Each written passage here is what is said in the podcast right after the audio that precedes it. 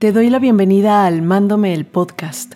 Soy Rosana Rivadeneira y si estás buscando bajar tu ruido mental y ver tu vida desde otra perspectiva, este es tu lugar.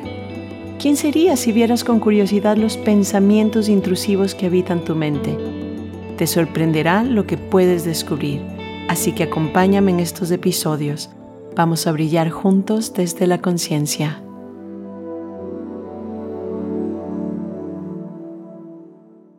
De vuelta con un episodio de Almándome el podcast. La semana pasada me quedé realmente a la mitad casi casi del cuento de esta historia de pasar por estas pequeñas, grandes adversidades que alborotan tu vida, como en mi caso en esas semanas fue eh, la fractura de mi coxis, la lesión.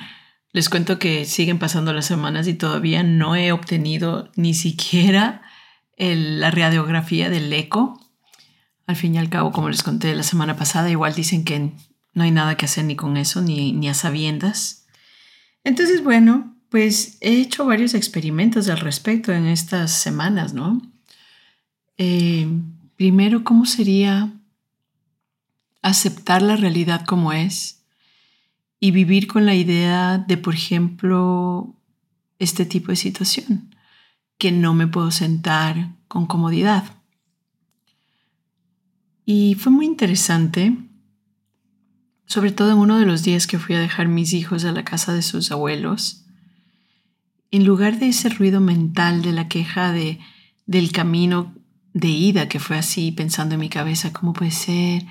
¿Cómo puede ser que no me pueda sentar? Tengo tantas cosas que hacer ahora y todas son frente a la computadora. Además, mis hijos están en vacación eh, a dónde llevarles. Y bueno, un ruido mental. Tengo un montón de facilitaciones ahorita, especialmente eh, a través del Instituto de The Work. Y claro, me entraba en mi cabeza y ahora, ¿qué voy a decir? O sea, ¿cómo a veces pensamos que la realidad no es suficiente como para ser honestos? y en ese ruido mental, porque antes de adelantarme a lo que quería decirles, en ese ruido mental, pues llegué hasta la casa de mis suegros, se quedaron mis hijos, conversé con ellos, encima justo me pidieron que les explique una situación que además era más larga, tuve que sentarme en su sillón y eso igual me tenía ahí descojonada, no dije nada, esos maltratos personales que te haces como para aparentar que todo está bien, porque no sé, como que sientes una necesidad personal también de pensar que todo está bien, pero en ese momento también es como un maltrato personal, porque estoy sentada ahí eh, conversando de este tema que ellos quieren que explique, adolorida, y, pero me aguanto, me callo, ¿no? Fíjense, observen estas situaciones de diálogo interno y de acciones que también tienes, digamos, contigo mismo, ¿no? Bueno, ¿qué pasó acto seguido? Que salí de la casa de ellos y me senté en el auto y otra vez así como, ¡au! Y dije, ¿sabes? Nah, qué aburrimiento quejarse. Como les contaba la semana pasada, yo ya no soy ese ser que quiere quejarse todo el tiempo. Entonces, en ese momento, llega esta, esta iluminación de, ¿qué tal si lo experimento? ¿Qué tal si esto sería el resto de mi vida? ¿Cómo sería experimentarlo? Y bueno, me vine sentada en otra posición completamente diferente, manejando, intentando pensar que, que esto es la realidad ahora y que no sé cuánto dure. Entonces que pues voy a reconocer esta situación y intentar buscar la forma de que esta incomodidad no altere mi serenidad. Y no saben qué viaje de regreso tan maravilloso, dándome cuenta que lo que dice mi querida y amada, que yo le digo tía Byron Katie, mi tía Katie, es que hasta sueño que mi tía Coca, mi tía favorita, hubiera sido así si hubiera tenido un poco más de herramientas. ella hubiera sido esa persona. Y bueno, por eso a veces le digo mi tía Katie, con mucho cariño. Mi tía Katie, que es Byron Katie, la creadora de The Work, ella dice que el dolor es o aprendido o anticipado. Y no saben las de veces que me doy cuenta en estos momentos, cuando estoy con este dolor de, de coxis, no saben las de veces que me doy cuenta que cuando me voy a levantar, estoy anticipando el dolor que voy a sentir. Es chistosísimo. Entonces me levanto y digo, ahí justo cuando en, eh, ah, ah, esta posición. Y, y de hecho, hoy por hoy, hoy día, estoy como agradecida de que me levanto con esa idea y plin, ya no me duele tanto. Y digo, wow, bien. Pero noto y observo cómo sí está mi mente asumiendo que me va a doler igual que hace dos semanas, por ejemplo. Entonces, píllense bien esto y aplíquenlo en su vida, este experimento. De verdad, no me crean nada. Sean súper escépticos con todo lo que digo, pero busquen en sus ejemplos personales. Con un dolor menstrual, con un dolor de muela, dolor de el que tengas, quizás eh, tienes dolores mucho más fuertes por alguna enfermedad, por algún accidente. Nota, observa cómo parte de tu mente está anticipando ese dolor, cómo parte de tu mente lo recuerda y te hace en ese momento anticipar y vivirlo como si fuese a ser de esa manera. Y es un experimento muy, muy simpático. Y bueno, regresando a todo esto, eh, en esa semana, que es lo que me quería terminar de contarles, en estas indagaciones que tengo con el Instituto de The Work, pues que surge, ¿no? Que de repente primero me, me, me fracturo el coxis y luego viene esta parte de me quedo sin voz. Y les quiero contar esto porque además sé que son historias que nos contamos todos. Como les he hablado en otras ocasiones, las creencias son universales. Todos estamos en, la misma situación creyéndonos historias, imaginándonos con este yo que se identifica con un momento en su vida y se queda clavado en ese momento. Y pueden ser recuerdos de tu infancia, de tu adolescencia, se, queda clavado ahí. Es una identificación brutal del yo. Yo, en el latín, significa ego, ego. Este ego. Noten muy bien cuando están diciendo, es que yo ya lo sabía, es que yo, ¿qué hago aquí? Noten esa identificación con, con el yo, con el ego. Entonces, ¿qué sucedió? Que en estas, en estas eh, facilitaciones que tenía que hacer, pues lo que se me pasó por la mente en un momento que estaba escribiendo a una de las, eh, a una de las, ¿cómo se diría? Entrenadoras. no sé si se lo llamaría así, pero bueno, son las personas que están dirigiendo el grupo de facilitación, donde estamos como unas 8 a 10 personas y me estoy dirigiendo a ella en un correo para contarle que no puedo ni hablar ni sentarme casi, casi, ¿no? ¿Saben cuánto me demoré escribiendo ese correo? Mi esposo no podía creerlo. Me decía, pero ¿por qué ya no lo mandas? Y yo dentro de mí decía, es que, ¿y si mejor se lo digo así? Y él, pero ¿por qué? yo, espera, es que tú no entiendes. Claro, él no entiende que me estoy haciendo pelota con la idea de que quizá esta persona va a crear una historia sobre mí y sobre si es verdad o no lo que me está sucediendo. Miren qué cañón. Entonces me encanta porque me encanta que puedo ahora observarlo. Antes me hubiera quedado con eso y me hubiera pensado, pucha, toda la noche ya lo escribí mal, eh, ya lo hice mal, pero ahora para mí son realmente momentos de observación y de experimento. Entonces sí, eh, eso fue lo que me sucedió, que comencé a, a, pensar, espera, es que suponte que va a creer que no, porque sí me vio sentada ayer. Claro que me senté a hacer la facilitación con, con el coxis en la mano, básicamente, con dolor. Pero ya digo, con esta idea de no, pues yo sí puedo hacerlo, este es un momento formal. Y miren esos conceptos que los pongo, ¿no? Sentarme a hacer una facilitación es un momento formal. ¿Qué es formal? Sería muy informal de mi parte acostarme en el sofá y, hacer esta facilitación. ¿Cómo, ¿Cómo realmente estos conceptos de identificación con lo que el deber ser nos ha entregado de la sociedad llegan a afectarte a ese nivel, ¿no? Que, que dices, no, pues, ¿qué, ¿qué, va a decir la gente de mí si me ve acostada en el sofá? Y sí, claro, pues puedo dar una explicación, pero hasta el cuadro que estás en un en un momento online entre varias personas en una reunión, o sea, no es como el...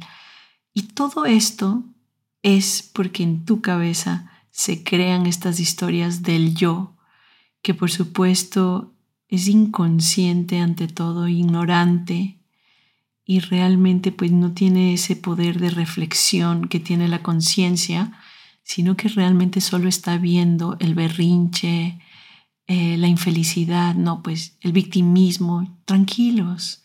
Me siento así, no importa. Todo sea porque la gente piensa que, que, yo sí puedo dar este momento formal. Pero es mi idea. Quizás la gente no hubiera dicho nada.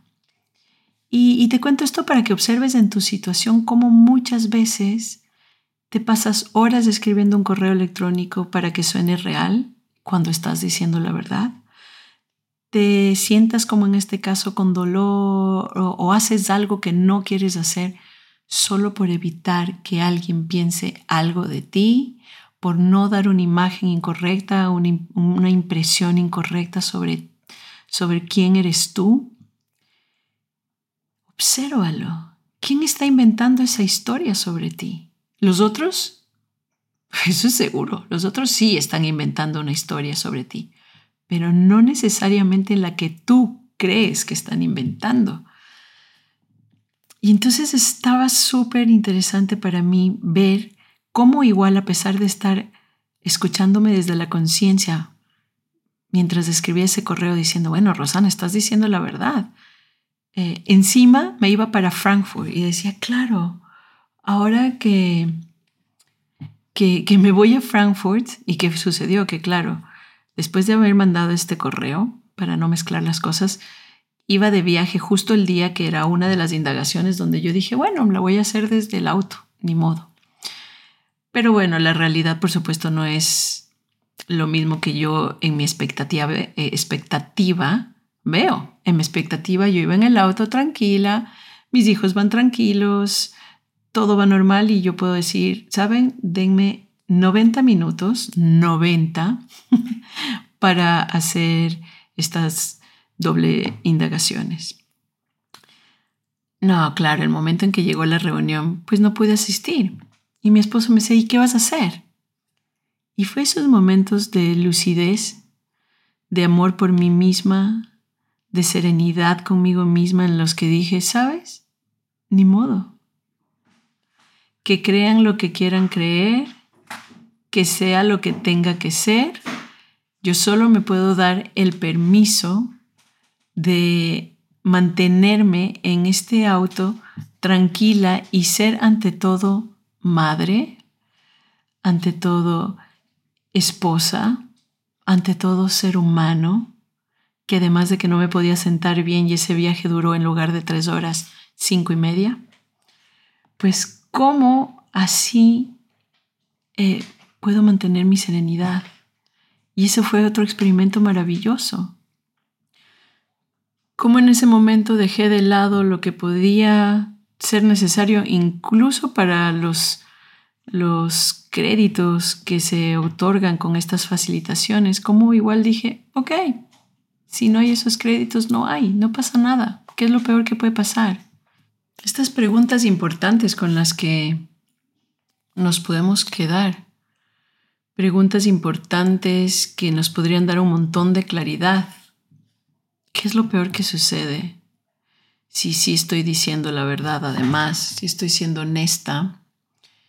Y, pues lo dejo ahí, escribo con tranquilidad mi mensaje y acepto que es lo que es y que cualquier persona además se puede inventar la historia que quiera sobre mí, que ese no es mi asunto. Cuando yo estoy, vamos a volver a los asuntos, cuando yo estoy pensando qué será lo que piensa la gente de mí, adivina en qué asunto me estoy metiendo. Claramente me salí de mi asunto. Eso está muy claro.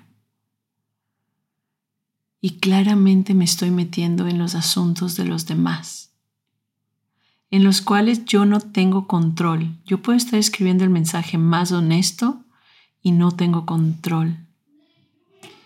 Y fue muy chistoso porque, claro, ese día como falta esa clase, me tocó mandar otro mensaje, otro correo electrónico, donde otra vez vuelves a pensar y dices, no, ahora sí fijo que ya no me creen. Coxis ronca y en viaje de vacaciones, porque yo exactamente dije eso, que estaba en un viaje, a un lugar donde íbamos a pasar de vacaciones y que, y que, y que pues asumí que lo que debería ser en ese momento es ser madre, esposa, eh, pues también copiloto y estar ahí en ese lugar, ahí y ahora. Y fue muy chistoso porque en todos estos mensajes, la respuesta de vuelta de, de estas maravillosas personas que están dirigiendo este grupo de facilitación fue tan, tan sencilla y tan perfecta tan claro, Rosana, gracias por, por tu mensaje. Punto. Nada.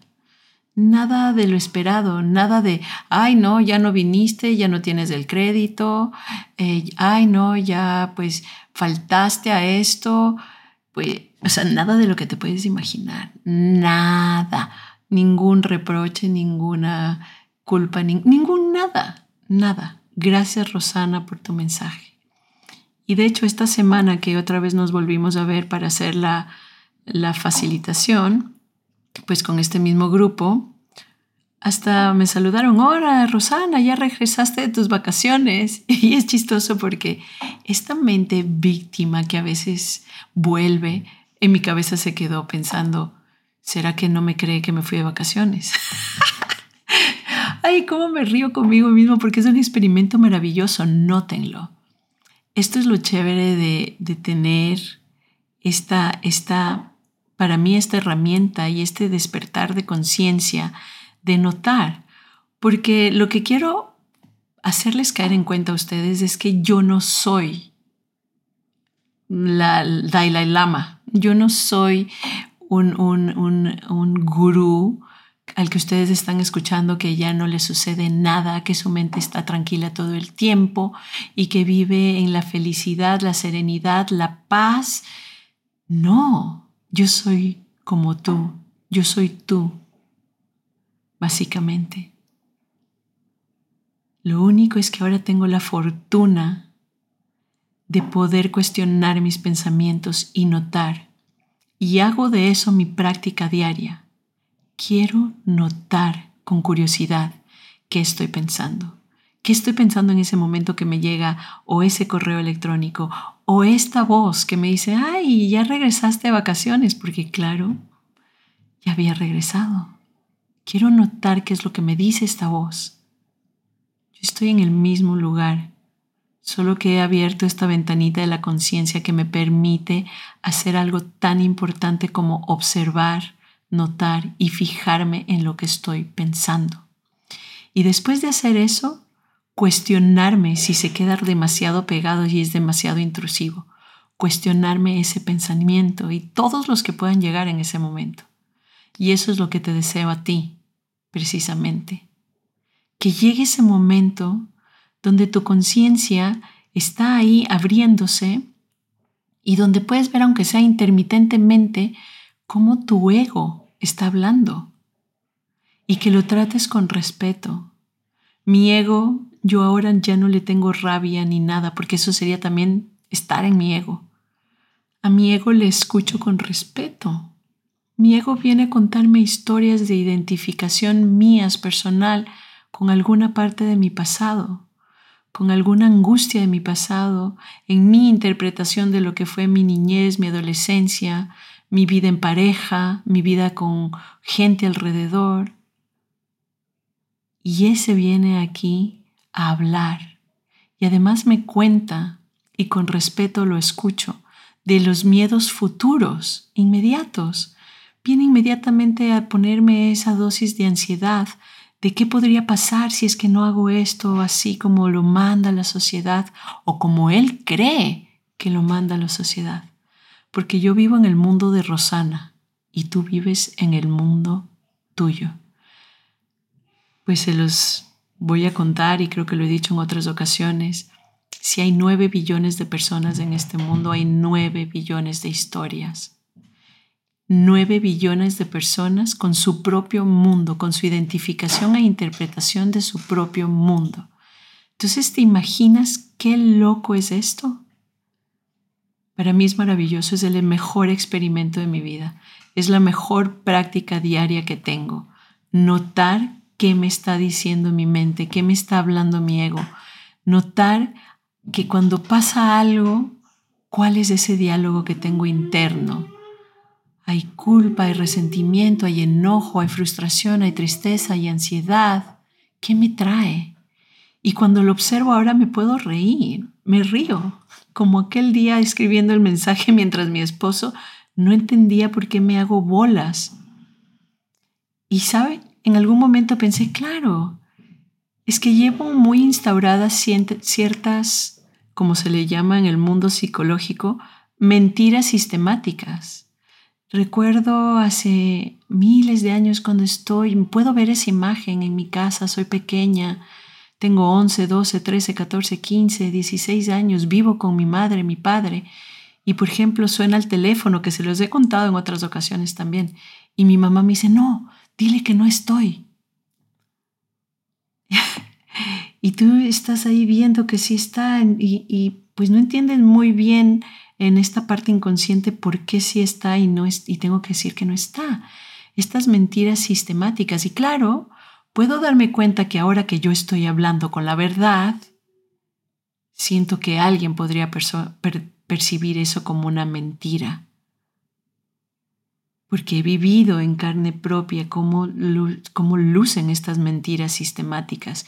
Y en muchas ocasiones se llaman Papá Noel, el ratoncito de, la, de los dientes, se llaman esto, estoy bañándome, dile que no, o cuando llaman los bancos, no sé, para los latinos es muy, muy típico que llame un banco por ahí a preguntar por tu papá y tú te quedes, regreses a ver y, alguien diga, no, di que no está que más tarde le llama.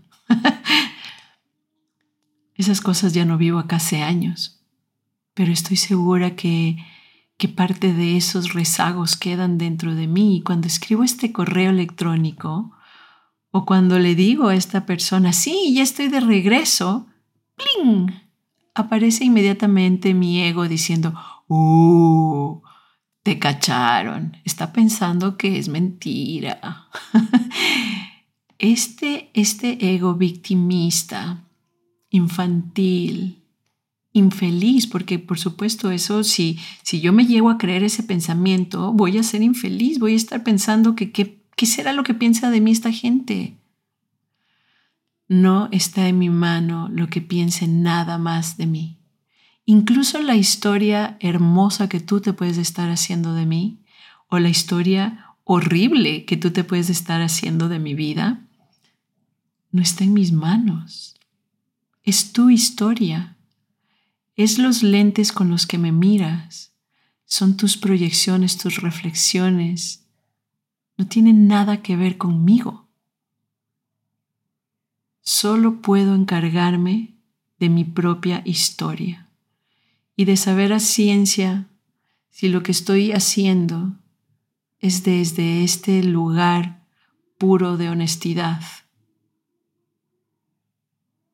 desde ese lugar donde puedo tener primero compasión por mí, por mi propia verdad, para entregársela al mundo. No puedo vivir en tus zapatos, no puedo vivir con la imagen que tú crees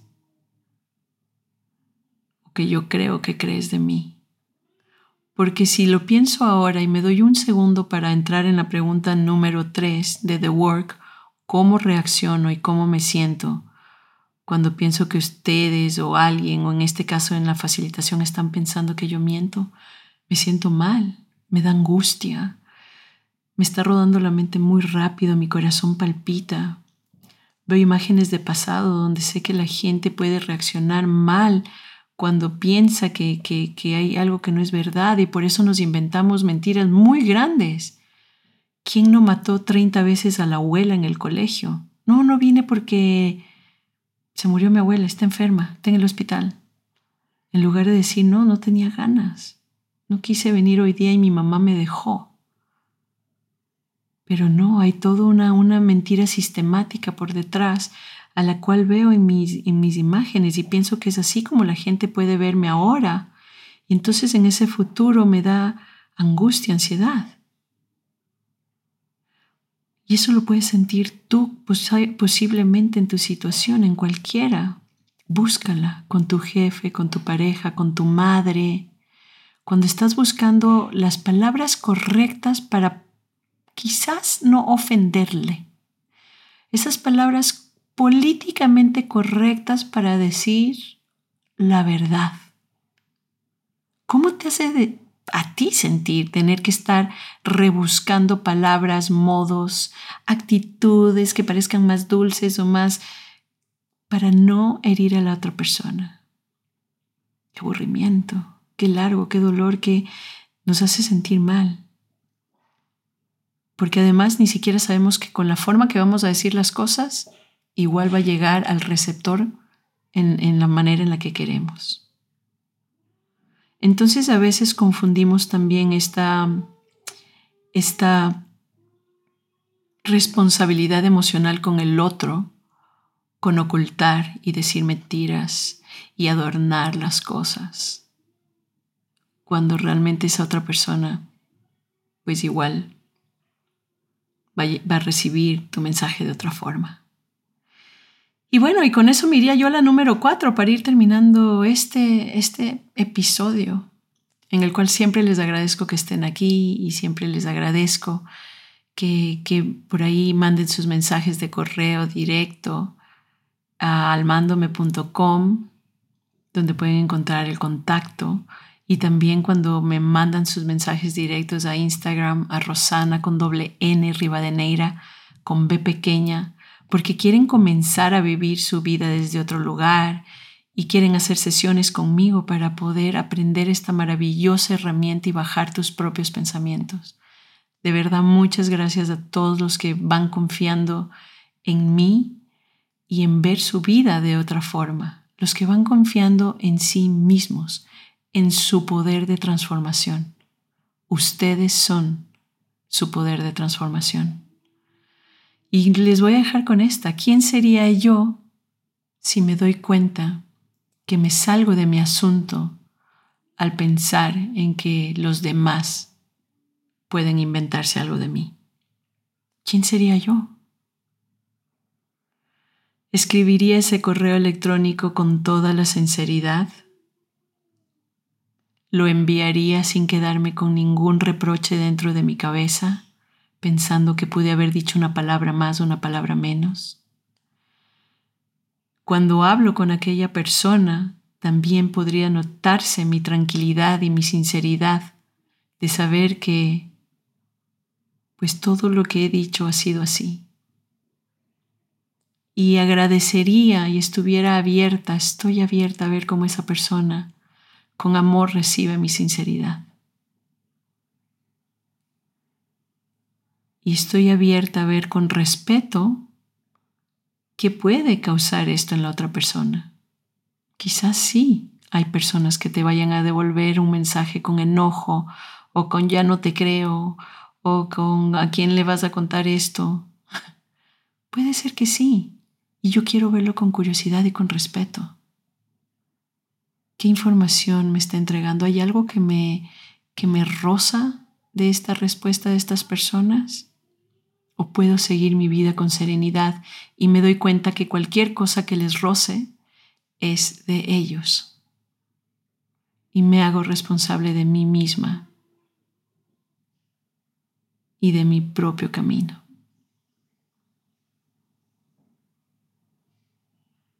Desde la conciencia, desde el observar, desde el fijarme, desde el notar. ¿Quién soy yo sin este pensamiento? ¿Quién soy yo sin la historia que voy cargando de identificación con miles de cosas que me he podido identificar en estos años? Y con esto te dejo a ti para que reflexiones en tu propia vida. Ojalá algo de lo que digo puedes aplicar a tus propias situaciones a diario. Intenta observar qué es lo que sucede en tu vida. Desde acá te mando un abrazo gigante y te agradezco por llegar al final de este episodio. No olvides seguir escribiéndome.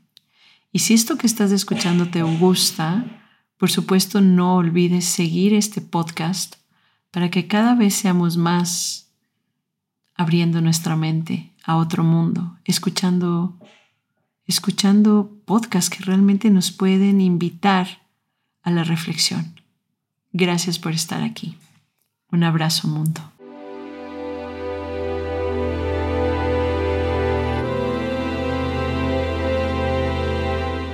Gracias por haber escuchado este episodio. Me encantaría conocer tu opinión sobre este espacio para seguir construyéndolo y nutriéndonos juntos.